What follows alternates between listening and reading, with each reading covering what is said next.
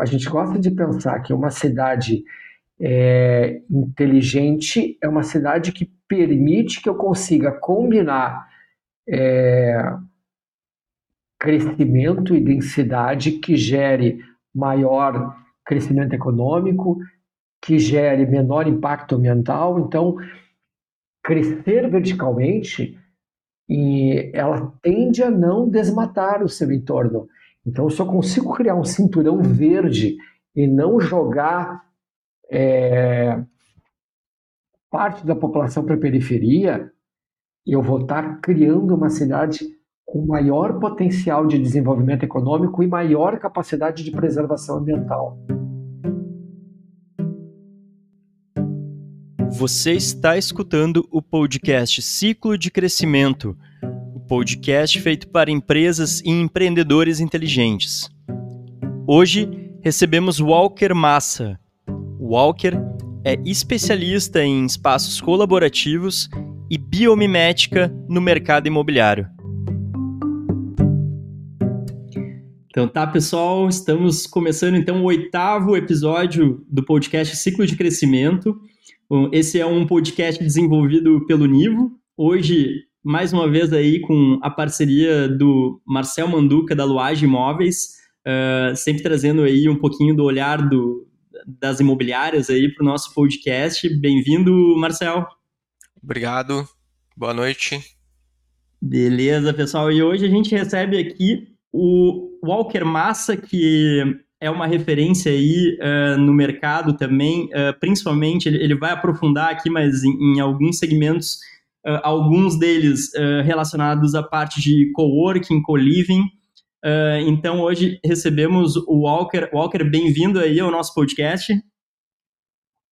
É, boa noite, gente. Obrigado, Richard. Obrigado, Marcel. É, é um prazer, é uma honra estar aqui conversando com vocês e a gente poder trocar conhecimentos. Maravilha. Uh, Walker, uh, no começo da, do nosso bate-papo, a gente sempre inicia aí a conversa perguntando um pouquinho aí, pedindo para o nosso, pro nosso convidado falar um pouquinho da sua trajetória profissional. A gente já estava conversando aqui um pouquinho fora do, do ar, né? Mas uh, acho que seria legal aí tu, tu comentar um pouquinho de toda essa trajetória, passando aí por uh, empresas de coworking, passando por, uh, inclusive, sendo fundador de uma também, e um, hoje envolvido aí com diversas áreas aí, tanto na parte de design estratégico como arquitetura e, e bem-estar. Então, passo a bola para ti aí para tu nos contar um pouquinho aí da tua história. Então vamos lá, eu não sei se a gente tem bastante tempo, né? Duas, três horas é hoje.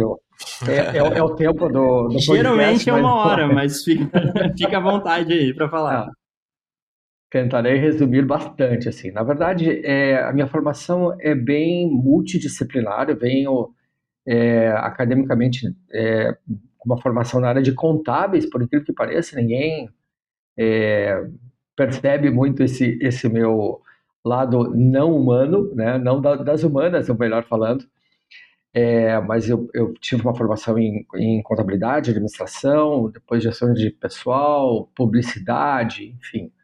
É, já desenvolvi alguns projetos relacionados a é, mercado publicitário, call center, e é, desde 2009 eu é, me eu fiquei bastante é, impactado positivamente com a, o conceito do coworking chegando no Brasil.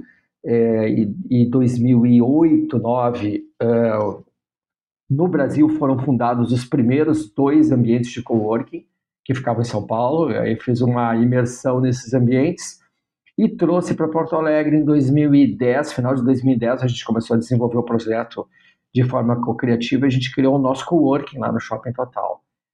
É, por três, quatro anos, ele foi um dos maiores coworkings brasileiros, então eu faço parte de um grupo de founders de, do movimento coworking no Brasil. É, até a chegada do WeWork, eu brinco, né? Porque a gente, o WeWork e o nosso coworking, é, então imagina em inglês we, nós, né? A gente teve nomes é, muito parecidos E se não estou enganado, inclusive a nossa marca e a nossa criação foi é, desenvolvida alguns meses antes do WeWork. O azar é que eu não tive a oportunidade de fazer um pitch elevator, né, que é a captação de investimento é, com, nos Estados Unidos, no Vale do Silício. Então a gente tinha pouquíssimo capital e o WeWork entrou com né, bilhões, de, um bilhão de dólares para desenvolver o projeto. É, e é, a partir de 2016, eu fui convidado pelo governo sueco para participar do Conselho de Inovação Sueco-Brasileiro, onde é, um dos das verticais deste, dessa, desse convite era para que eu conhecesse é, os projetos relacionados à Smart City em, na Suécia. E aí eu tive fazendo um quase mini sabático pela Europa, principalmente, né, ainda com relevância no país sueco mesmo, é, numa cidade chamada Linköping, que é a sede da Saab, que é a fabricante dos caças. A história toda começou porque o governo sueco vendeu os aviões para o Brasil e eles precisavam, quem está até hoje, tem um, enquanto política comercial, de desenvolver o que eles chamam de spillovers, né, que é o transbordo além da aeronáutica. E aí eu entrei nessa é, nesse momento para tentar criar conexões de negócios entre os dois países. Então, até hoje, eu vou para a Suécia daqui a 15 dias novamente, num projeto que tem correlação com o mercado imobiliário, inclusive depois a gente conta mais sobre isso. É, e aí a gente tem, então, uma parceria com é, o governo sueco é, em relação a uma série de, de temas relacionados à inovação. Legal, pô. É, Tu ia complementar? Senão eu, eu já ia fazer uma pergunta não, não. aqui no meio do caminho. Pode, vamos tá. lá. Podem perguntar, porque daí a gente torna o pod bem objetivo. Manda vamos lá. Uh, não, tu comentou uma questão ali, Walker, uh, em relação a essa... Como, como se deu né, o início desse movimento, né, do, no, enfim, eh, lá atrás eu me lembro do, do nosso coworking, né, como, como na época foi uh, super relevante, né, na cidade, essa, esse surgimento do, do, desse espaço colaborativo de trabalho e na época eu me lembro também o pessoal aderindo forte, depois veio realmente esse movimento rápido, né, com é, essas grandes startups aí, PropTechs no mercado, né, dominando não só mercados regionais, mas globais, né, e aí a gente teve a pandemia, né, no meio do caminho aí, que até uh, antes mesmo da pandemia, eu me lembro que um, já teve aquela situação do, do, da abertura de capital, né, da WeWork, que gerou uma série de questionamentos na época, eles acabaram recuando, né, na abertura de capital, e aquele momento gerou uma série de, de perguntas no mercado em relação a, a, a sustentabilidade dessa nova economia que estava surgindo naquele momento. Uh, minha pergunta, eu sei que eu já estou aqui fazendo uma pergunta uh, um pouquinho difícil, né? Mas uh, como tu vê esse cenário atualmente, pós-pandemia? Tu acha que esse mercado ele amadureceu, ele ainda está em transformação? A gente vê ainda a necessidade, né? principalmente com, surgimento, com, com a aceleração do trabalho remoto, das pessoas buscarem esse tipo de espaço. Então, ao mesmo tempo, a gente viu que uh, muitas empresas deram um passo para trás nesse sentido. Então, como tu enxerga hoje atualmente o mercado de coworking no Brasil e no mundo até, né? Então, é, vamos lá. Até, até 2016, 2017, é, os ambientes de coworking eles ainda tinham uma pegada muito é, de movimento mais do que negócio necessariamente. Então, é, para vocês terem uma ideia, quando nós fundamos lá o Nós, lá em 2010, era, se eu dissesse que eu teria paredes entre é, diferentes empresas, isso seria uma ofensa para os founders raiz de coworking, né? É, o ambiente precisava ser aberto, todo mundo tinha que se enxergar. Então a gente buscava né, os primeiros coworkings que surgiram em 2005 na Inglaterra e nos Estados Unidos, eles tinham normalmente eles ressignificavam indústrias abandonadas, então tu tinha lá o pavilhão e o coworking começava a acontecer no pavilhão. É, à medida que o movimento foi se ampliando, é, a gente começou a ter, do ponto de vista arquitetônico, né, de disposição espacial, um ambiente mais híbrido, onde a gente tinha espaços compartilhados, onde é, o coworker locava uma estação de trabalho e ao lado dele sentava alguém que ele desconhecia até no primeiro momento e depois abria uma conexão, até salas semi-privativas, ou a gente chama dos aquários, onde as empresas ficam então mais isoladas e quando elas querem criar conexão, elas passam para o ambiente compartilhado ou para as áreas de integração. É, isso hoje é uma tendência, né? hoje a gente vê os grandes coworkings, eles têm uma combinação, eu pego qualquer ambiente da WeWork, Flowwork aqui em Porto Alegre, enfim, pelo Brasil mundo, tu tem andares que tu tem offices, salas privativas, mas há eventos e há conexão em ambientes compartilhados. Né? É, o, hoje, é, vamos lá, agora, pós-pandemia, né, a gente viu primeiro um movimento que assustou muito o mercado de coworking com a pandemia, que todo mundo foi fazer o home office. É, algumas pessoas previam, ah, ok, à medida que terminar a pandemia, as pessoas voltarão aos seus postos de trabalho convencionais ou passarão a usar exclusivamente os, ou principalmente os home offices. O que acabou, aliás, os home offices não, desculpe, o home office como tendência. O que acabou acontecendo foi um, é, para muitas das empresas, um movimento híbrido. Então, é, eu conheço várias pessoas que trabalham alguns dias em home office, outros dias em, no coworking. A gente tem um, é, é, uma unidade de coworking ainda aqui na Zona Sul de Porto Alegre. É, muitos dos profissionais que utilizam moram na Zona Sul, poderiam inclusive trabalhar em casa ou poderiam trabalhar na sua empresa, ficam no meio do caminho utilizando o coworking em alguns dias da semana. Esse hibridismo tem se mostrado uma tendência. Né? E é, até para permitir que é, o, o, o, o coworker, ou enfim, o profissional, possa combinar, é, mudar a sua rotina de trabalho. Então, para quem trabalha com criatividade, isso é muito bom. Ampliar seu networking, porque ele vai no espaço e conhece novas pessoas, mas ainda volta ao, ao, ao, seu posto de trabalho normal da sua empresa. Em alguns momentos, pode estar trabalhando em casa. Essa flexibilidade deixou de ser algo que era teórico antes da pandemia para se tornar agora algo prático e real no novo mundo que vivemos. Tá? Então, é, acho que os coworkings estão se transformando em relação a isso. É, inclusive, do ponto de vista, eu conheço novos projetos, por exemplo, Los Angeles tem um projeto é, que eu gosto muito, chamado Second Home, que é um ambiente de coworking que tu trabalha muito mais ao ar livre, com muito verde, muita natureza no entorno.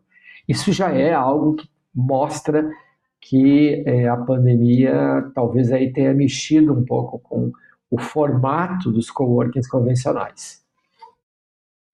Legal. Uh, Manduca, vou te passar a próxima, pode ser? Pode, claro, vamos lá. É um desafio, né? Porque o Walker é um conteúdo diverso, assim, a gente tem que tentar encontrar né, as melhores perguntas para fazer. Mas Walker, primeiro, obrigado aí pela participação e pelo por aceitar o convite aí para o nosso podcast e dizer que é uma honra aí poder te receber e trocar mais ideias. Eu tive a oportunidade de conversar com o Walker algumas vezes lá na, na Luage, na minha imobiliária, e me chamou bastante atenção alguns temas, né? E eu vou colocar aqui sobre a questão da integração do da reintegração né, do urbano com a floresta. Né? Tu tem dois projetos aí que tu poderia citar. Uh, um deles é um, um castelo né, lá no Rio de Janeiro, que fica próximo lá ao Parque Nacional da Tijuca, e, e outro em Santa Catarina. E eu queria que tu falasse no contexto de como o, o profissional hoje do mercado imobiliário ele, ele consegue é, trazer valor para o mercado, abordando assuntos é, tão, hoje, inclusive, delicados para tratar, que é a questão do, do, do reflorestamento, da preservação, da sustentabilidade, e mais do que isso, a reintegração né, do urbano com a floresta. Perfeito, vamos lá. Eu vou, na verdade, até começar a fazer um pequeno uma, um comentário adicional sobre um pouco do que eu me considero, né? Porque é, a, ao longo dos anos aí, como eu tive várias atividades, e eu não gosto de me rotular, inclusive em relação a uma formação acadêmica, eu descobri há algum tempo atrás é, o termo nexialista. Então, eu me considero nexialista. Nexialista é um profissional é, que ele está em uma fase, é, em, em, um, em um espaço intermediário entre o especialista e o generalista, e sua grande capacidade é de criar nexo entre diferentes disciplinas. Por que, que eu estou falando isso agora? Porque isso tem tudo a ver com o que a gente vai começar a comentar agora, por exemplo, do, dos projetos que envolvem é, o Rio de Janeiro e Santa Catarina. É, quando eu comecei a pesquisar outras áreas de, de investimento e outras áreas para colocar o meu, né, o meu olhar, eu percebi que o mercado imobiliário, a construção civil principalmente, não, é, ela, ela tinha uma, um impacto é, no é, ecossistema muito negativo. Né? Então, 40% da emissão de carbono do planeta provém de cidades. E as cidades são construções elaboradas é, para que as pessoas coabitem. Então, a gente entender a forma como a gente é, estrutura o urbano, a materialidade que a gente utiliza na construção e o processo construtivo, é, isso tem um impacto violento na camada de ozônio, na questão climática e na forma onde a sociedade se relaciona. Tá? Quando eu percebi a importância disso, eu olhei, uau, é aqui que eu quero botar é, os meus saberes aí ao longo do ano, do, da, da, vida, e é, começar a tentar desenvolver alguma coisa que me permita em algum momento deixar um legado. Então, eu comecei a estudar muito é, algumas verticais relacionadas a esse mercado. Então, o primeiro é, vem da biomimética. Né? A gente tem aí a natureza ao longo dos 13,8 bilhões de anos, ela tem muito aprendizado do que é, do que deu certo e do que deu errado. É, e na natureza, o processo, o ciclo de vida é sempre contínuo. Na natureza não existe lixo, por exemplo, existe resíduo. Né? Ela tem absolutamente um ciclo fechado onde tudo é reaproveitado e onde diversidade é fundamental para que a gente possa ter é, um ecossistema vivo. Né? O que difere um deserto de uma floresta é a quantidade de vida por metro quadrado.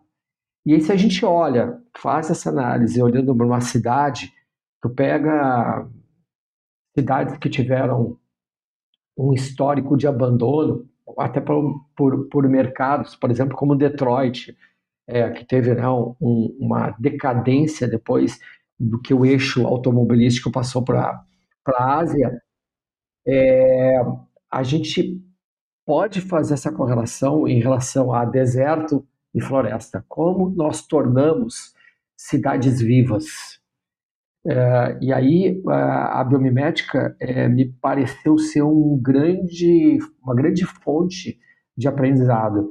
E aí não apenas do ponto de vista do planejamento urbano, de como vamos é, estruturar cidades, mas também das próprias, da própria arquitetura, do próprio projeto arquitetônico, da própria materialidade. Né? Então a gente tem hoje no mercado de construção civil é, ainda o concreto como um material fundamental. Né? Eu, eu, eu neste momento, estou conversando contigo, rodeado de quatro paredes feitas de tijolos. Este elemento chamado tijolo tem sete. O primeiro tijolo foi datado de 7.500 a.C. caramba, a gente está usando um material que já tem quase 10 mil anos. Onde é que a gente tem processo evolutivo nessa história? Tá? E o concreto e o tijolo não são recicláveis, eles se tornam resíduos. Eles não são termicamente adequados, eles consomem muito mais energia. Acusticamente, tu precisa ter paredes muito volumosas para que tu tenha uma absorção acústica adequada. A gente tem outros materiais que a natureza nos apresenta e estudos relacionando, é, inspirados na natureza, que poderiam e podem, e já, sem, já têm se mostrado eficazes, no desenvolvimento de novas edificações, por exemplo. Então, é, é, por exemplo, citando alguns exemplos onde a biomimética teve bastante influência, existe uma, um resort que está sendo projetado no sul da Bahia, é, lá Alessandra Araújo, se não me falha a memória, ela foi o resort, todas as edificações foram inspiradas na toca de uma raposa do sertão, é, do cerrado, enfim, sertão, é, e isso faz com que a, o clima, a capacidade de absorver é, calor seja eficiente a ponto de tu não precisar ter o ar condicionado em um clima, que é o clima da Bahia, que é muito árido. Então a gente pode, com isso, ter uma redução de energia, uma redução de custo, usando a energia, é, a, a natureza como inspiração. Existe um shopping na Índia que foi baseado na estrutura arquitetônica de um cumpinzeiro. A finalidade é a mesma, absorver energia. Hoje existem pesquisas é, na na formulação de tintas é, para que sejam é, para que ela, que ela possa ter a característica antifungo que é encontrada na pele do tubarão. Isso permite que eu tenha é, uma pintura que não vai ao longo da vida é, se tornar deteriorada. Então a gente pode buscar na natureza a concepção de novos processos construtivos. Né? Isso é algo que eu achei é incrível e a gente tem trabalhado muito. Então, é, a gente foi buscar, aqui no Brasil existe uma profissional é, incrível que a Giane Broco, ela estava comigo no Rio até há poucos dias, ela é certificada pela Biomimicry Institute, que fica aí nos Estados Unidos, e a gente está trazendo muito do olhar biomimético para é, a construção civil, é um dos nossos olhares, um dos nossos, das nossas metas. É, outro olhar que a gente está tendo quando a gente está falando de materialidade, quando então a gente busca substituir o tijolo, um dos grandes potenciais, e a gente tem visto muito isso na Europa, é utilizar a madeira engenheirada, que é o CLT, que é o Cross Laminated Timber, né? é, que permite que eu tenha paredes de madeira sólida estruturantes, ou seja, eu não preciso necessariamente de pilar e viga. E na Suécia, para vocês entenderem, um dos, esse é o motivo, inclusive, que a gente organizou uma missão que estamos indo agora, no dia 6 de novembro, a gente está com o grupo é, se encontrando lá, são é, neste, até esse momento, 13, 14 engenheiros e arquitetos que estão indo conosco, para a gente poder entender as técnicas é, de utilização da madeira como material muito básico na construção civil. Então, a gente tem edificações na Suécia de 14, 18 andares totalmente de madeira engenheirada, não existe concreto dentro desse processo. 84% das casas não urbanas da Suécia são produzidas em off-site, ou seja, são pré-industrializadas e montadas no canteiro de obra. Isso gera um impacto muito menor é, do ponto de vista ambiental quando a gente está construindo uma casa, um edifício, comparado a um modelo convencional. Então, a gente poder começar a olhar a construção civil com o, olhar da métrica que vai além do metro quadrado, é, é, eu acho que é uma tendência que a gente vai começar a ver no Brasil ao longo do, do processo.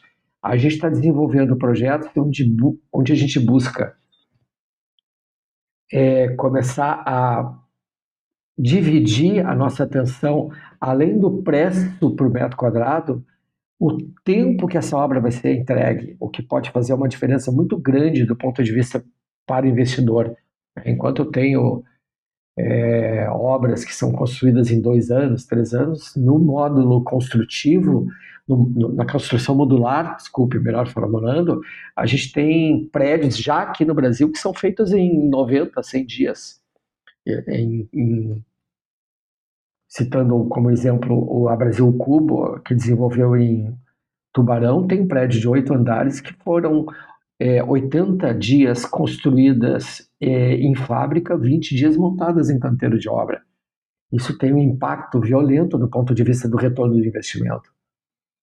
É, então, se a gente começar a olhar preço por metro quadrado, tempo de obra e qual é a pegada de carbono do que estamos fazendo, isso pode mudar a forma como a gente vai começar a avaliar o que, que é um, uma edificação eficiente ou não.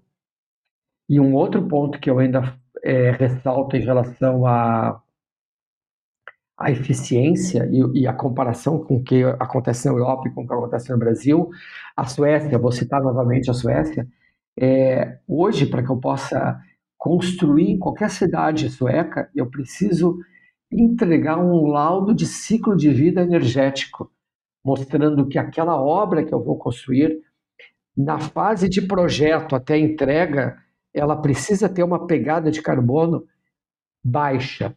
Da fase de operação, ou seja, à medida que o morador passa a ocupá-la, ela precisa se mostrar eficiente energeticamente para que ele tenha baixo consumo de energia, é, para que ele tenha um baixo consumo de energia na geração de conforto térmico, que ele possa, ao longo da sua vida, mostrar que o material que foi utilizado nele é reciclável, se ele em algum momento for ser, é, seja é, desmanchado e reaproveitado, que são métricas que a gente não tem, não vê no Brasil.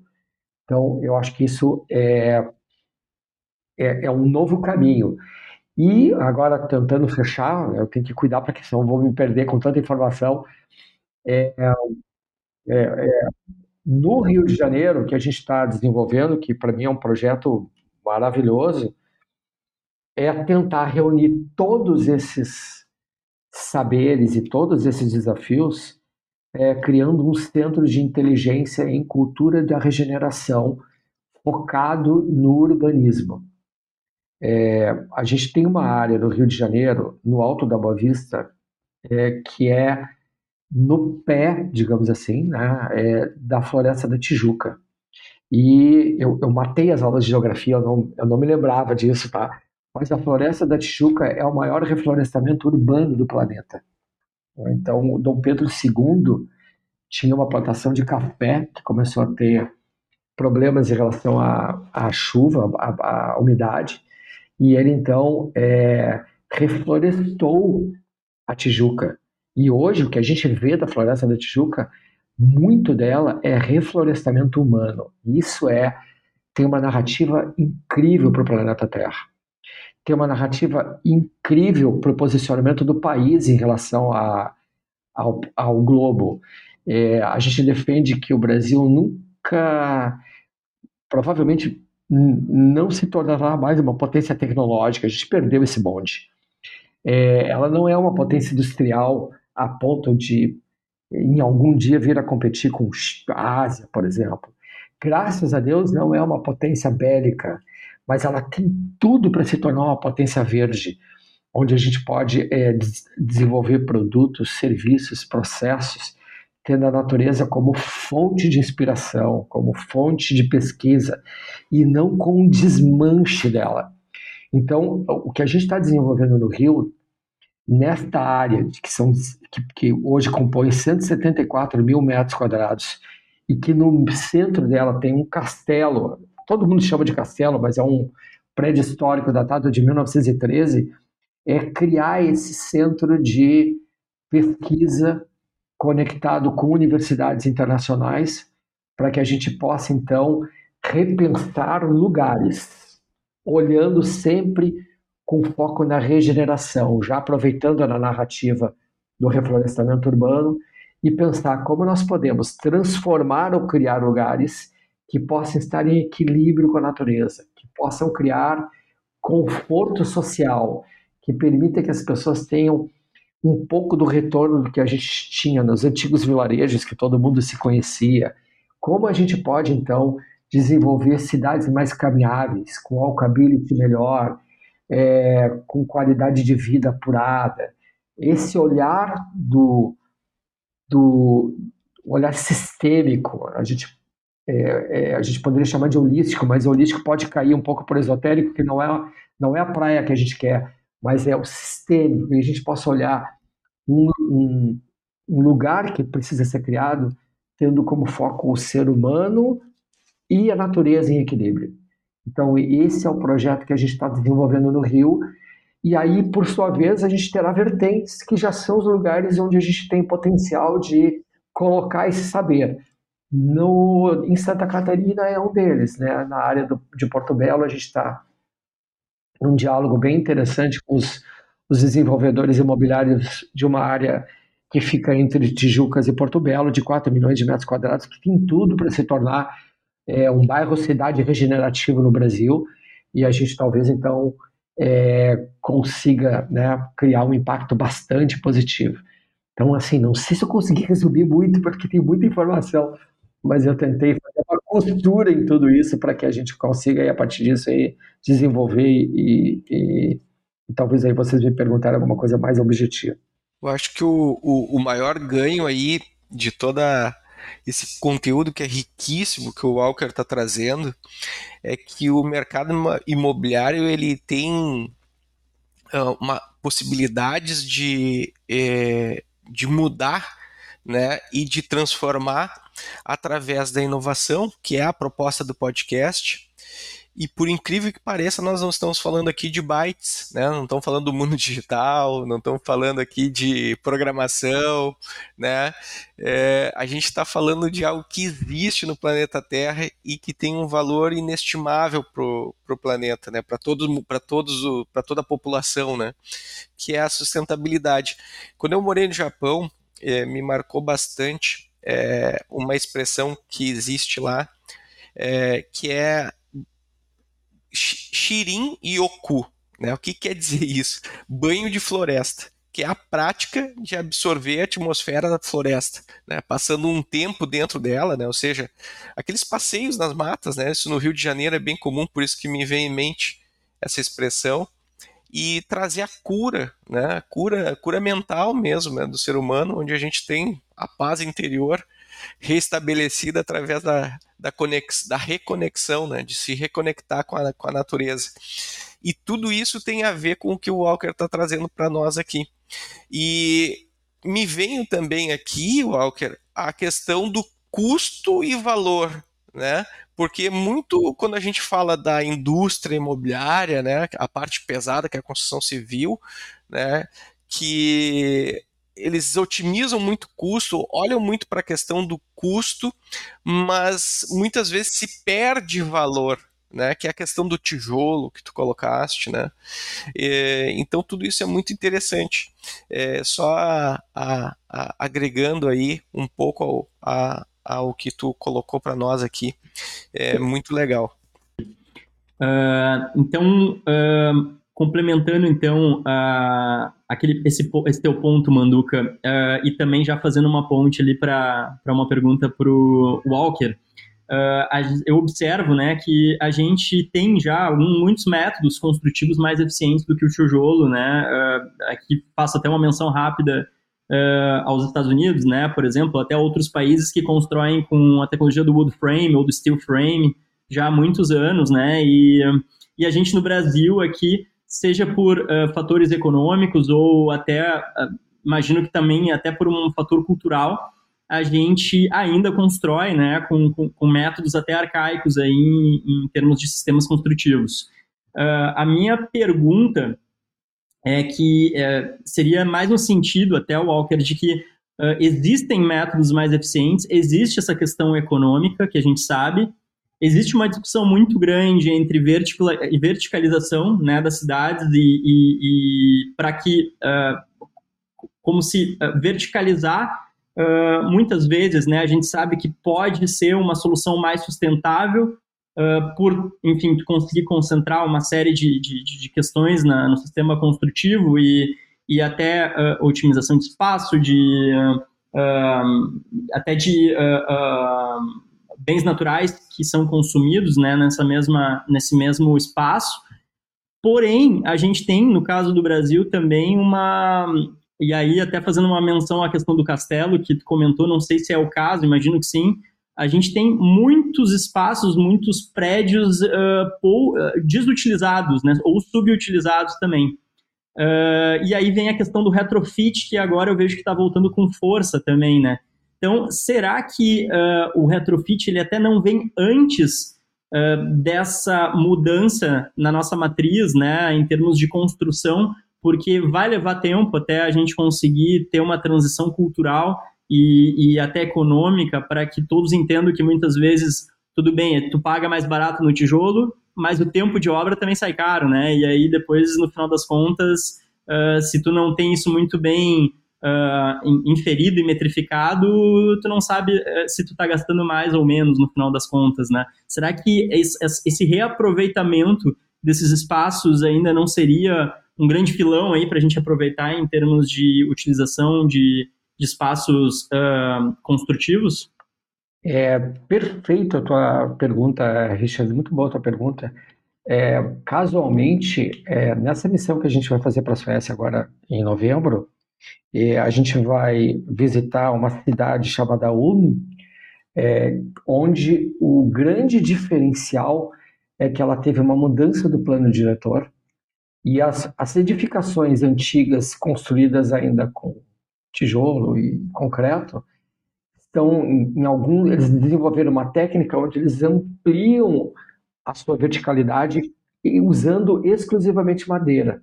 Então, ela retrofita um existente, aumenta a densidade e é, consegue, então, aumentar a rentabilidade do investidor imobiliário. Então, é, esse eu acho um ponto importante. A gente vê no Brasil, comparando com outros países, principalmente europeus, que é, são os que eu mais conheço, é, um, até pouco tempo atrás, um certo descaso com a possibilidade de retrofitar e a gente olhar prédios sendo deteriorados, alguns ficam vazios, abandonados, e é algo que é, existe um potencial muito grande de restauro, e aí poder combinar a, a restauração com o, o olhar da modernidade, eu acho que isso é um desafio muito grande.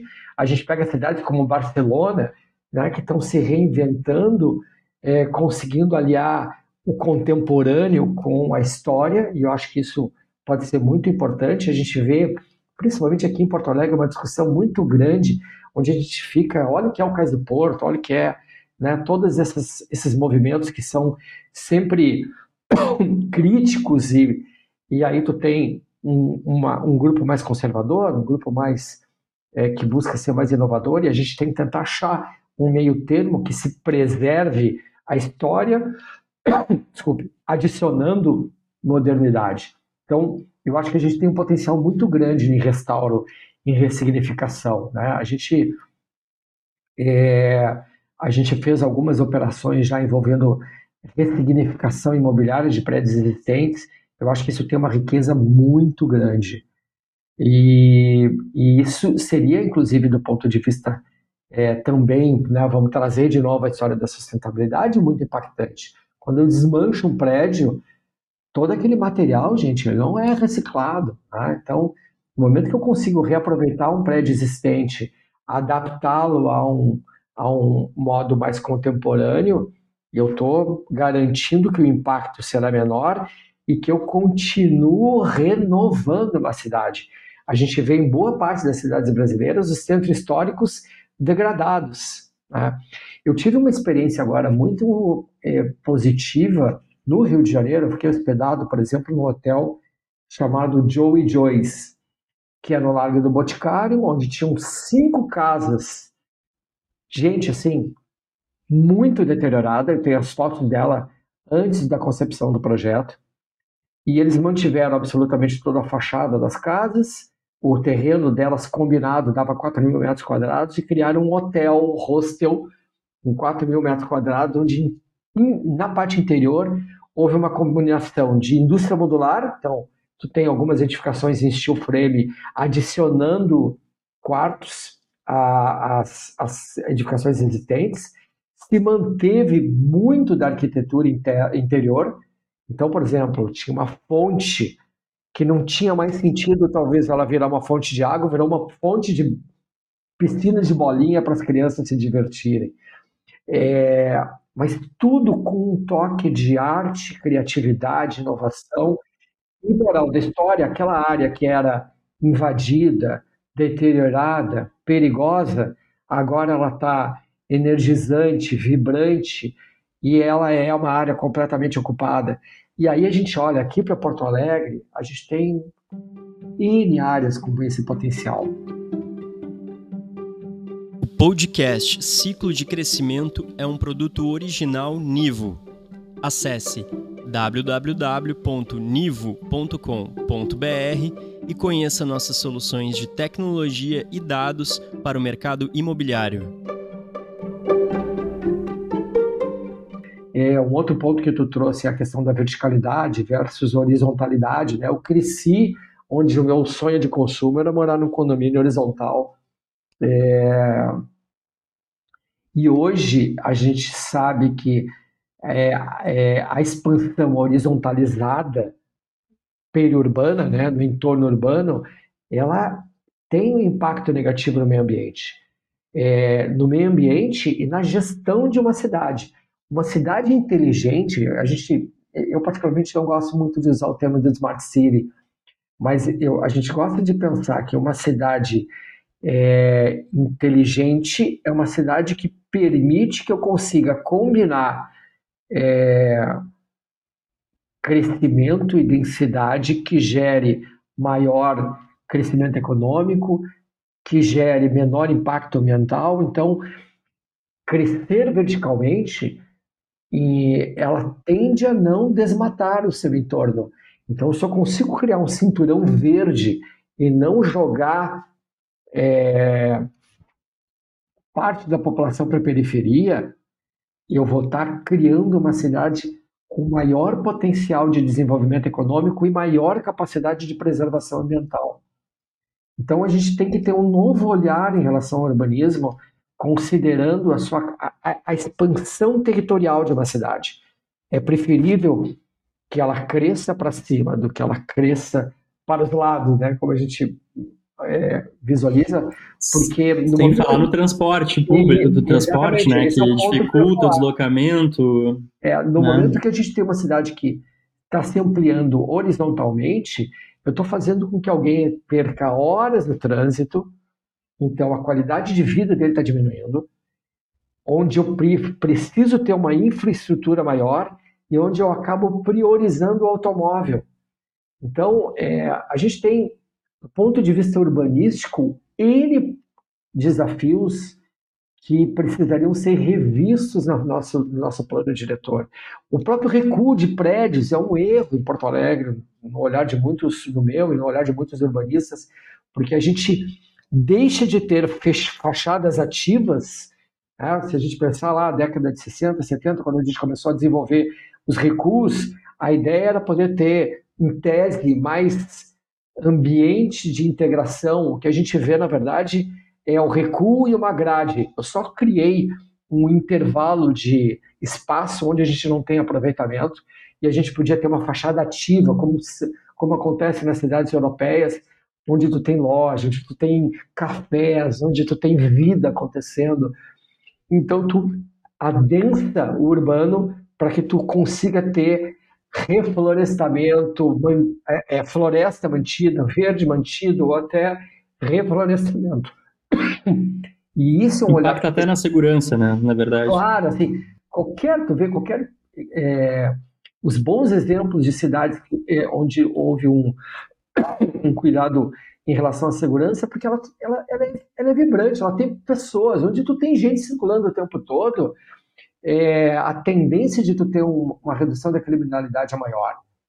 Então, é, a gente precisa ter um novo olhar sobre o que, que a gente considera é, ideal para uma cidade se desenvolver, e aí o mercado imobiliário está olhando isso conjugado com a questão é, do meio ambiente.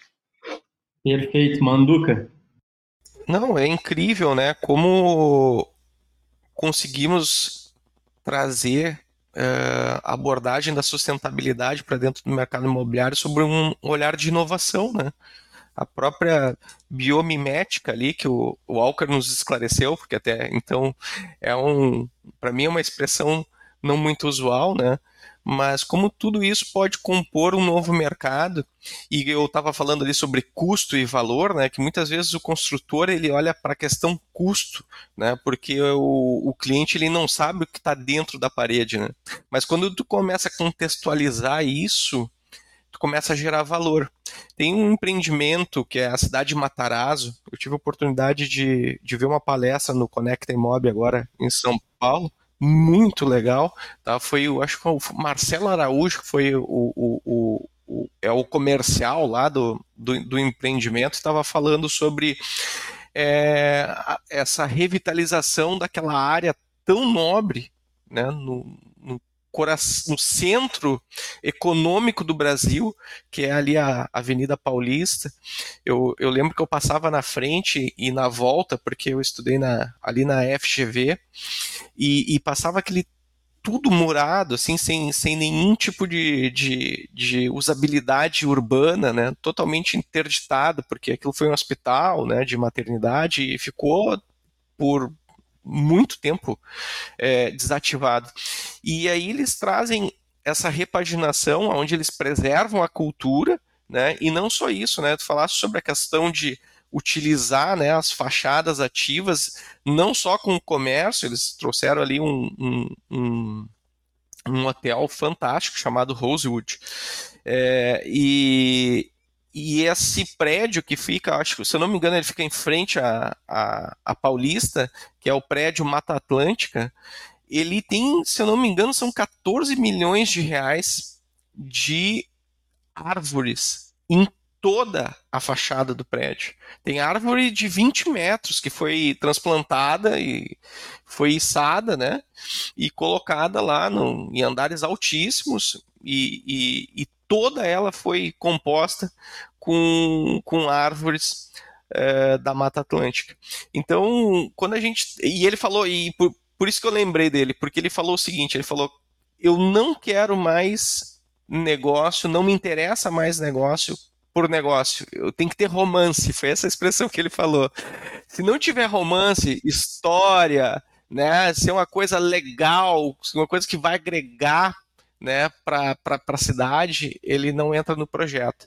Então, quando a gente fala de romance, é isso, é tu conseguir entender o, o contexto e tu não ficar olhando só para custo, né? Porto Alegre aprendeu, acho, e está enxergando aí um caminho de prosperidade de uma reformulação da arquitetura urbana da cidade, desde a revitalização da orla, né? Uh, e também com empreendimentos que uh, entendem como é que funciona o aparelho urbano, né? Com mall, com lojas, em cima tem tem prédio residencial, do lado tem prédio comercial, tem um pontal lá com, com um hotel e um, e um shopping é, associado. Então, uh, trazendo aqui o exemplo de Porto Alegre, né? Uh, Porto Alegre parece estar indo para um caminho correto. Né? E interessante a gente trazer essa abordagem de inovação sem falar de tecnologia é, aquela tecnologia, porque tudo isso é tecnologia também, né? Mas sem falar daquela tecnologia que a gente está acostumado, né? Então isso que é bacana. É até pegando um gancho nisso que tu está falando, por exemplo, a cidade de Matarazzo, né? Que tem o, o eu acho que tem um, um, elemento importante ali, né? Ele, ele, quem, o desenvolvedor desse, do, do projeto, que é o Alexandre Alarde, ele é um francês. Quando imagina, o, a, a, toda aquela região da Matarazzo ficou lá abandonada por, por anos, até vir um, alguém é, com um visionário e diz: aqui pode ser ressignificado, criar impacto.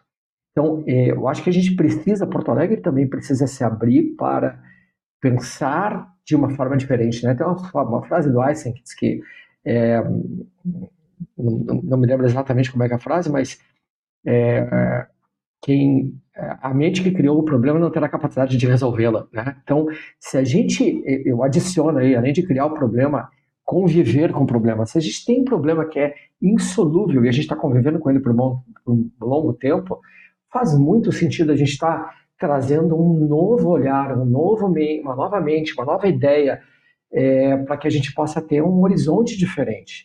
E eu acho que Porto Alegre está conseguindo fazer isso nesse momento. Né? Então, é, aqui, né, todo o trabalho de, da questão da inovação, a gente trouxe o Piquet lá de Barcelona, que trouxe um olhar novo sobre é, os centros de inovação e como a cidade se constrói lá com a experiência dele no, no 22 arroba em Barcelona. A gente absorveu muito disso e a gente está é, implantando, olha o que é o Instituto Caldeira, olha o que é a Orla.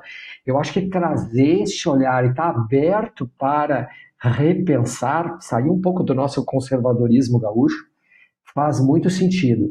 E por último, assim, um ponto que eu acho que é legal que tu falou, eu, por exemplo, eu, eu tenho procurado não me envolver, assim, eu, eu, eu, acabei me retirando de alguns projetos e, e tenho colocado meu olhar apenas em projetos que eu percebo que eu posso deixar algum legado, que eu vou ter um impacto positivo é, a longo prazo, depois que eu não estiver mais nesse planeta, enfim, é, tem legado, tem propósito, puxa, que bom, é aí que eu tenho que quero tentar botar meu olhar. Se eu conseguir é, me direcionar para isso, perfeito. Entendeu? Eu acho que é, hoje o mercado de construção, porque ele cria ambientes onde as pessoas irão viver. Se a gente conseguir colocar sempre uma narrativa, um legado, um propósito naquilo que a gente vai construir, cara, eu tenho certeza que a gente fazer uma cidade melhor, um bairro melhor, uma rua melhor, e a gente consegue ter um impacto positivo na humanidade. Excelente, Walker, muito bom. Uh, já vou, uh, já nos encaminhando aqui então para o final do nosso bate-papo, ele tá, tá excelente aqui, mas eu não, não, não quero uh, fazer com que tu precise se estender aqui com a gente é, até amanhã, Walker. Então, vou tentar encurtar um pouquinho aqui é, o nosso bate-papo. Eu tô tranquilo, eu tô, tô curtindo o papo, então por mim tem problema. Não, a gente também, pode ter certeza. o horário do podcast, não tem problema. Mas vamos lá, no final a gente sempre faz um pequeno quiz aqui, então eu queria te perguntar um, um livro aí que tu esteja lendo nesse momento ou tenha lido recentemente. É, então, eu tenho olhado muito a obra do Caio Esteves, é, que é Place Making e Place Branding, tá?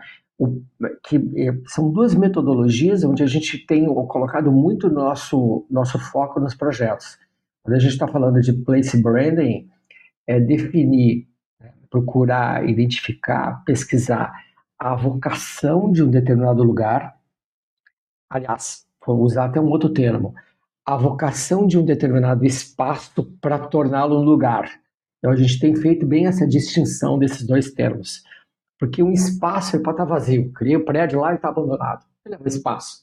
Agora, para ele ser um lugar, aí significa que ele teve atração, tem fluxo de pessoas, ele é vibrante, ele tem função social, ele tem função econômica. Então, a gente poder identificar a vocação de um determinado prédio, rua, cidade, bairro, país, tá? O Caio Esteves, por exemplo, tem, tem, hoje uma consultoria de place é, branding e placemaking, é, uma das maiores do mundo. É, e é, então identificar essa vocação e a partir dessa vocação fortalecer a personalidade do lugar, isso a gente dá é, o, o, termo do, a gente dá o conceito do, do place branding. E o placemaking, bom, aí tu traz quem mora quem trabalha, quem gostaria de morar, quem gostaria de trabalhar, quem gostaria de apenas visitar, junta essas pessoas para poder desenvolver e engajá-las no processo onde o ser humano é o centro do, do desenvolvimento. Por isso que a gente chama do design estratégico. E não, o ar, e, e não simplesmente o objeto, o prédio, a rua, a cidade. Né? Então, é, que a gente possa criar, desenvolver um prédio bom, quem de fato vai morar nele? Vamos ouvi-lo muito, vamos co-criar esse prédio para que ele, então, respeitando a vocação e personalidade que se busca, atrai as pessoas certas para que elas possam, então, construir essa comunidade. Então, é, o Kai Esteves tem essa obra, eu, eu, tenho lido muito obras dele, também escreveu agora é, sobre as cidades frágeis, né? É, e eu acho que a gente tem aí um. Eu, são, são, são bibliografias que eu indico, né? Caio Esteves, do ponto de vista de urbanismo. Excelente. E uma ferramenta aí que não pode faltar no dia a dia do Walker? Bah, gente, agora vocês me pegaram, porque eu uso tanta ferramenta que. Primeiro que eu, é, é, eu gosto de conceber é, os projetos como projetos. Então a gente está falando de gestão de projetos, né? Então é, a gente vê muito concepção ideológica daquilo que a gente está criando, mas no momento que a gente transpõe isso para o lado prático, isso de fato pode acabar se perdendo no meio do caminho. Então tentar gerir de uma forma eficiente, é, me parece algo muito importante. Então, é, e aí a gente usa as, as metodologias co-criativas. Então, vai de design thinking, a charrete, por exemplo, no mercado imobiliário, que é uma, uma, né, uma, uma ressignificação, vamos chamar assim, é, do, das, dessas é, metodologias de inovação aberta. É, então, eu, a gente gosta. Agora no Rio, eu estava sexta-feira no Rio, onde a gente fez um, uma primeira dinâmica de cocriação do que será o grande projeto do castelo, ouvindo quem mora lá, quem gostaria de morar, quem gostaria de trabalhar. E isso pra, pra é, é, uma ferramenta, essa, essa eu brinco, uma, uma ferramenta de escutatória, né? gente precisa ouvir muito para poder ter uma análise assertiva, tendo o humano e a natureza como centro desse projeto. Excelente, Walker. É, acho que saímos aqui do, do bate-papo com, com, com, muito mais interrogações do que respostas. Isso acho que é excelente, né? acho que isso mostra que a gente cumpriu a nossa missão. E, bom, eu queria te agradecer demais aí pelo, pelo teu tempo, pelo, pelo bate-papo. E gostaria de abrir aqui um, também alguns minutos finais aí também para as considerações finais, para as tuas considerações e na sequência aí para o Manduca também. Então, vamos lá, passo a bola para ti novamente. Então, acho que pensando bem no mercado imobiliário, né, a gente vê as Construtex e as Proptex agora entenderam que o processo de inovação é fundamental. E eu acho que é muito complicado, eu entendo, por um lado, é, quando tu tem um transatlântico navegando tá, é, mudar a rota ou tentar buscar inovar em determinadas áreas é, é, é árduo, né? E o mercado da construção civil é um mercado muito conservador. Então, eu acho que é o momento da gente poder criar é, um, um, pouco do que a gente chama de ambidestria corporativa. Então, a gente vê aí algumas grandes incorporadoras, é, Sudeste, aqui também, acho que a Melnick tem alguns, é, alguns movimentos nesse sentido, é, a IVEN lá em São Paulo, enfim, é, de poder criar esses laboratórios de inovação para desenvolver novas metodologias, novas técnicas, novos materiais. É, a gente viu a Gerdau, a Gerdau, por exemplo, investiu no Brasil Cubo na, na área do modular. Então, é, a gente poder buscar o novo, mesmo que né, o transatlântico da construção civil esteja funcionando e faturando, eu acho que é um desafio e é mais, precisa ser um foco muito grande do setor. Gostaria muito que é, o mercado de construção civil tivesse essa análise bedestra, né? Vamos manter o que existe para que haja sustentabilidade financeira, mas já vamos começar com a construir o dia de amanhã. Eu acho que isso é, um, é, um, é uma dica importante. Bom, é, finalizando então aqui várias reflexões, né? Um, um novo dicionário agora adquirido com, com a sabedoria do Walker, é, e dizer que, de fato, abriu é, a minha mente aqui, expandiu as minhas ideias do conceito de Brasil, porque em outro podcast, a gente falou com o Marcos Anselmo sobre é, o quanto que nós consumimos de inovação e o quanto nós não somos inovadores, né? Nessas, nesse universo de startups, PropTechs e, e, e Construtex em particular, né? Nós não temos aqui uma base de, de programação, a gente desenvolve né, ideias novas para o mercado. A gente observa o mercado dos Estados Unidos, o mercado europeu e, e traz para cá. E, e, quando a gente fala do que, que nós podemos ser protagonistas, né, o Walker acho que apontou para o lado certo. A gente pode ser um, uma, uma, uma base, né, o celeiro do mundo como já foi falado tantas vezes aí sobre o Brasil, né, e trazer o ativo verde como a bandeira principal de inovação, né, porque isso que vai tornar o Brasil né, um destaque em relação a, a, ao seu todo todo o seu território, né, tudo, toda essa oportunidade que nós temos nas mãos, que é essa natureza em abundância.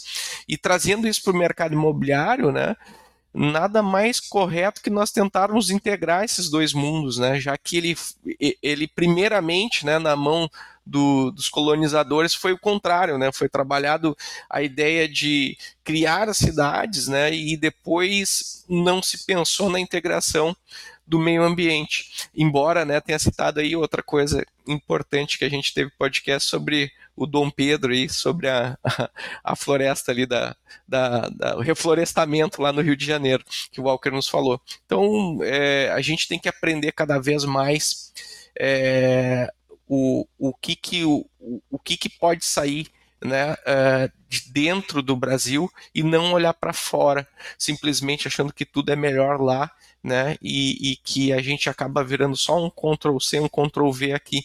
É muito interessante isso quando a gente pensa no mercado imobiliário. Muito legal a nossa conversa aqui e agradeço mais uma vez a oportunidade. Show de bola. Obrigado, Manduca. Obrigado, Walker, de novo.